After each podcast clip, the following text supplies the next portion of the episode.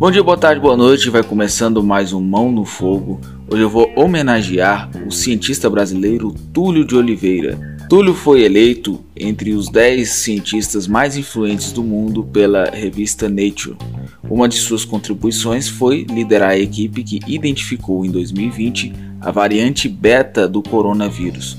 Ele também foi um dos responsáveis por identificar a variante Omicron. É diretor do SERI, o Centro para a Resposta a Epidemias e Inovação da África do Sul. Luta pela igualdade e distribuição universal da vacina, uma vez que o continente africano ainda enfrenta a pobreza extrema e não pode assim ser isolado do mundo. Aí fica o questionamento. Por que uma mente como essa? Por que o Túlio resolveu sair do Brasil? Essa resposta só o Túlio mesmo pode dar.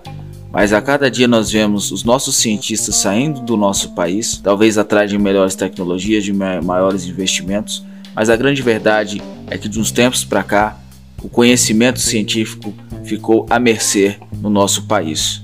Parabéns, Túlio, e continue trazendo essas inovações não apenas para o Brasil, mas para todo o mundo, como você tem feito.